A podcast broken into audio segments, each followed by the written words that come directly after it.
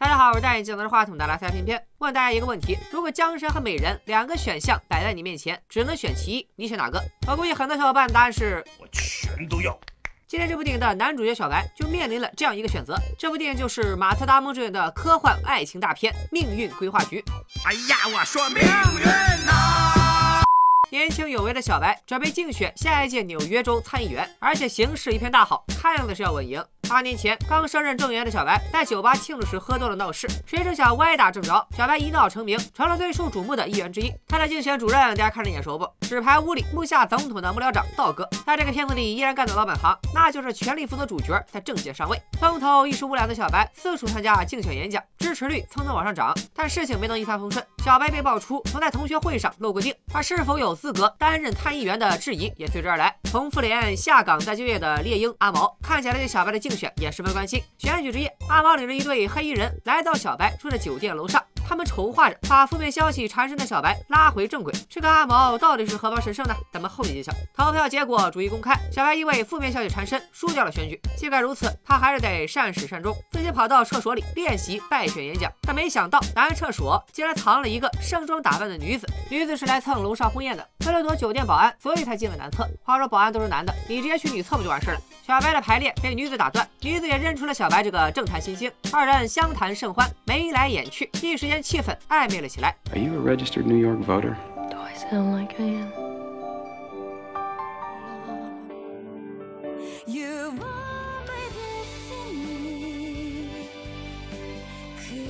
老外就是奔放，还好本人有红宝书护体，我反正是一点也不酸。此时道哥出现，替在座的各位单身道哥们打断了拥吻在一起的二人。女子顺势开溜，躲避抓他的保安。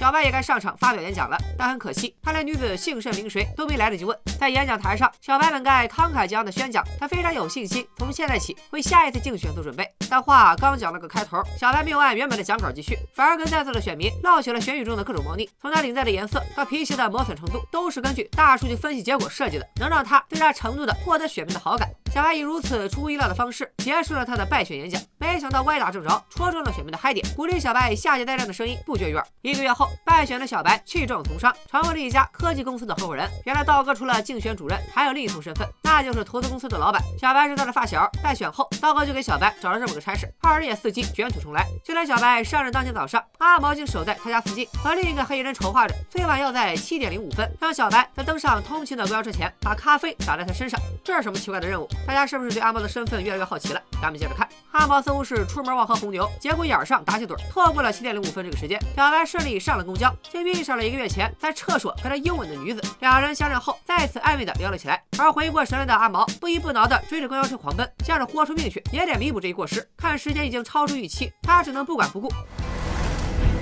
Oh, oh, sorry. Don't know what just happened.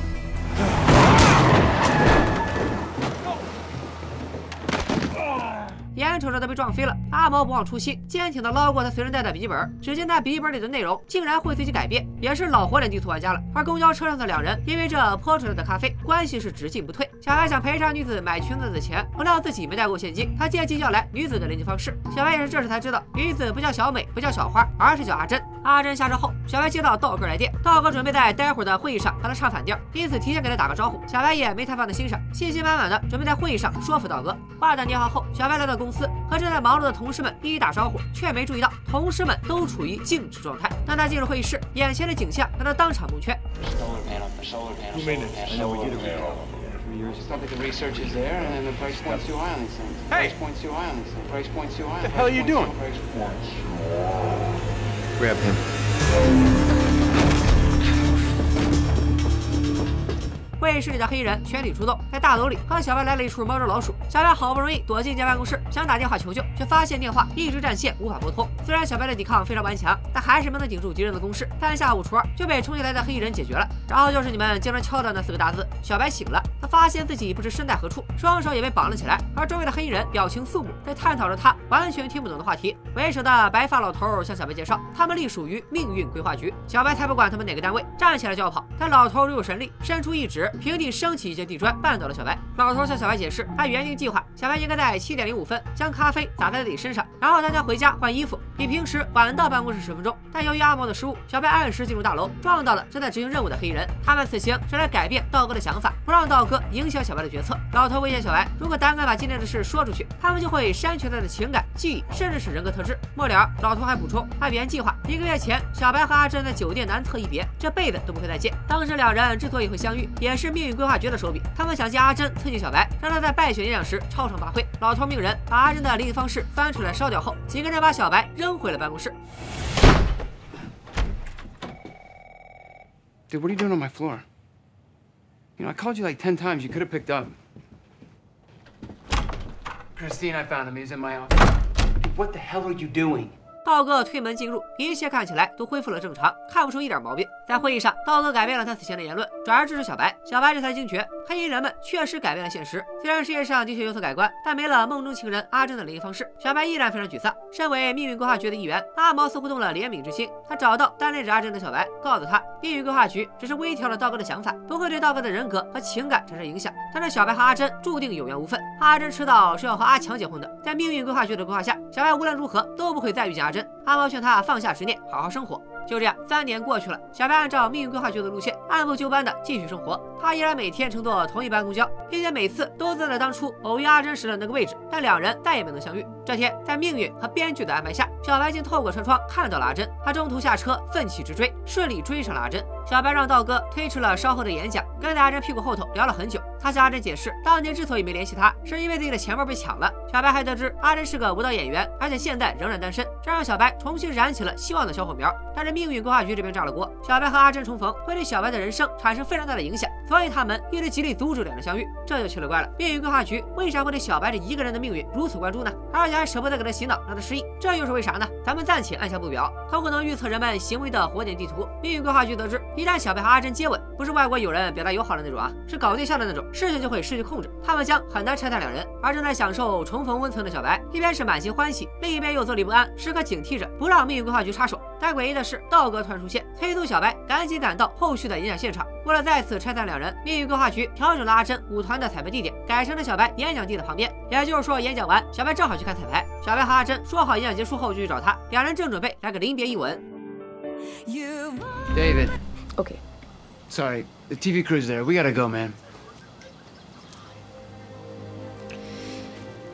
两人就此话别，回到工作岗位。命运规划局奸计得逞，又暗箱操作，把阿珍的彩排地点改回了原址。这样一来，演讲结束后，小白就无法找到阿珍。而根据规划局对阿珍的了解，一旦互相有好感的人超过三十六小时没来找他，他就会彻底死心。到时候，小白和阿珍就彻底凉了。然而，机警如小白在演讲结束后，偶然瞥见白发老头的身影，就知道事情不会像他想的那么简单。小白赶到跟阿珍约定的地点，发现阿珍果然不在那里。还好他知道阿珍舞团的名字，他打幺幺四查询，就发现电话也被规划局锁定，无法拨通。不仅如此，规划局切断了所有他可能求助的方式，但小白不死心，仍然东奔西跑，反复尝试。见小白这么难缠，老头决定跟小白面谈。他告诉小白，天命如此，他俩注定不能在一起。小白毕竟是玩权术的，看穿了老头也只不过是命运规划局的打工人，照本宣科而已。真正操纵命运的另有其人。小白不再理睬这两位高级公务员，径直走进一家餐馆，想依靠群众的力量打听阿珍舞团的位置。这样一来，火点地图上就会出现很多可能性，规划局无法同时干预餐馆里的每一个人。小白终于打听到了阿珍舞团的位置，但另一个问题接踵而至，在规划局的干预下，小白乘坐任何交通工具都会出状况。规划局阴招不断，还让小白成为一起交通事故唯一的目击者。交警按住小白，做了好一阵笔录，才肯放他离开。小白好不容易拦下一辆辆出租车，把大笔的钞票拨在自己脸上，非常豪横的来了句：“不用管交通规则，给我冲，钱管够。”霎时间，小哥像脱缰啊，不是呃脱缰的野马，冲着老头一个措手不及。眼看载着小白的出租车驶进城区，如果规划局此时插手，就会导致城区内交通瘫痪，对市民的生活造成太大改变。因此，他们也只能全凭两条腿拦截小白。幸好他们还有一个任意门技能。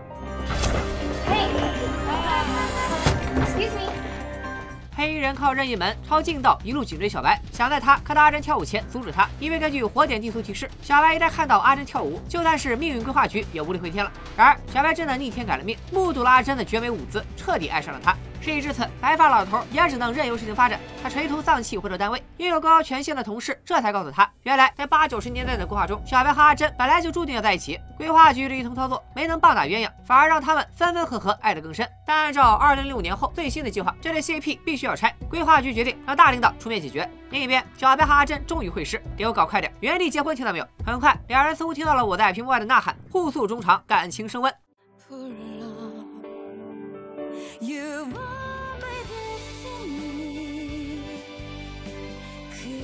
意思到了就行了。不过两人的一举一动都被规划局看在眼里。镜头一转，白发老头竟然趁两人睡着，站在床边死死盯着小白和阿珍。呸，老色批，肯定又没安上好心。果不其然，第二天早上，阿珍已经分手数月的前男友阿强打来了夺命连环 call，好像感应到了前女友有了新欢。听前男友的名字，大家都知道了，这个阿强就是命运规划局给阿珍安排的真命天子。其实阿珍之所以跟阿强分手，也是因为这三年来她心里一直放不下小白。为避免规划局从中作梗，小白决定带阿珍参加电视台节目录制。然而规划局这回是连环计中计，先手不行还有后招。电视访谈结束，他们将小白再次骗到了三年前的大仓库。白发老头二号出场了。等等，呃，抱歉，之前是我眼瘸。头天晚上在小白阿珍床前视奸他俩的糟老头应该是这位。见小白一直执迷不悟，老头二号出面向小白彻底解释清楚了规划局的用意。他从盘古开天辟地说起，命运规划局将人类带入初步文明，随后将自由意志交换给了人类。然而很快，人类就给自己搞出了个黑暗的中世纪，规划局不得不再次出面接管人类发展。他们带领人类经历了文艺复兴、工业革命，反正好事都是他们办的。二十世纪的时候再度放手，但很快全球陷入战争泥潭。规划局认为没人管就造反，人类需要他们的管理规划，他们再也没有自由意志，只是相信自己有自由意志罢了。我补充一句啊，看来这个规划局的管理权限就只到欧美、欧洲中世纪的时候，我们中国可是出了欣欣向荣的唐王朝，还有开疆拓土的元朝。不管是军事政治还是科学艺术的发展，在世界上都是领先的。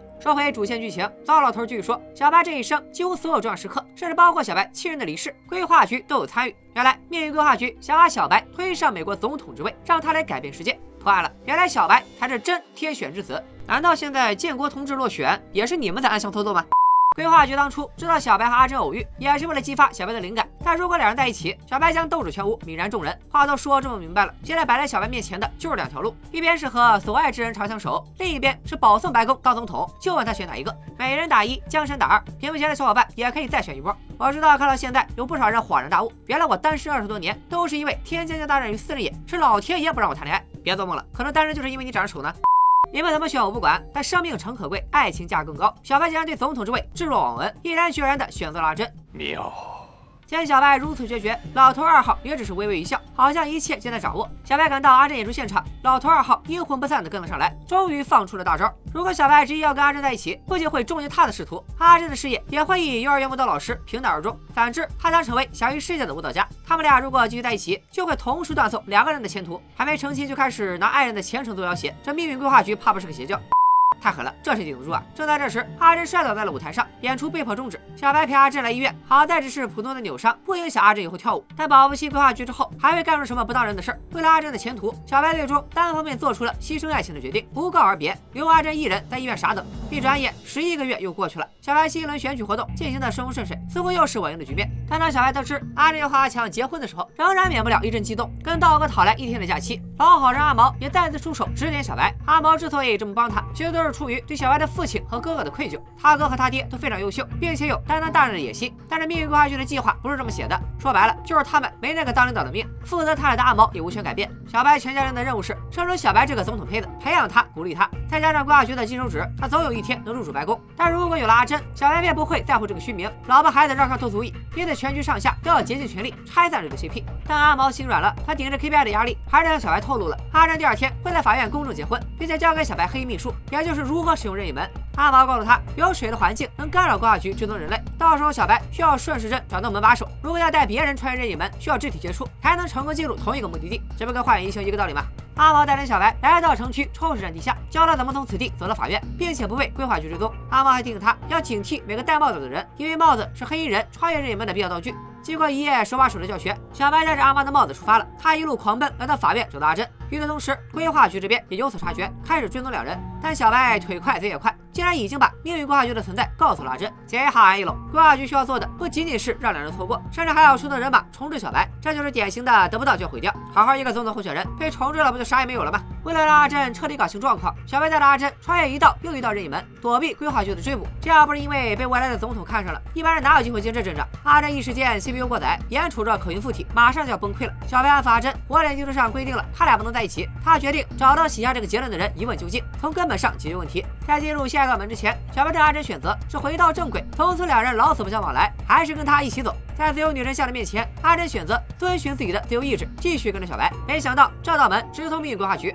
两人一路横冲直撞，竟找到了直通管理局顶层的巴别塔。然而，两人最终还是被困在大楼顶层，被黑衣人包围。眼看欧气快用完了，你猜他俩怎么着？I love you. I love you.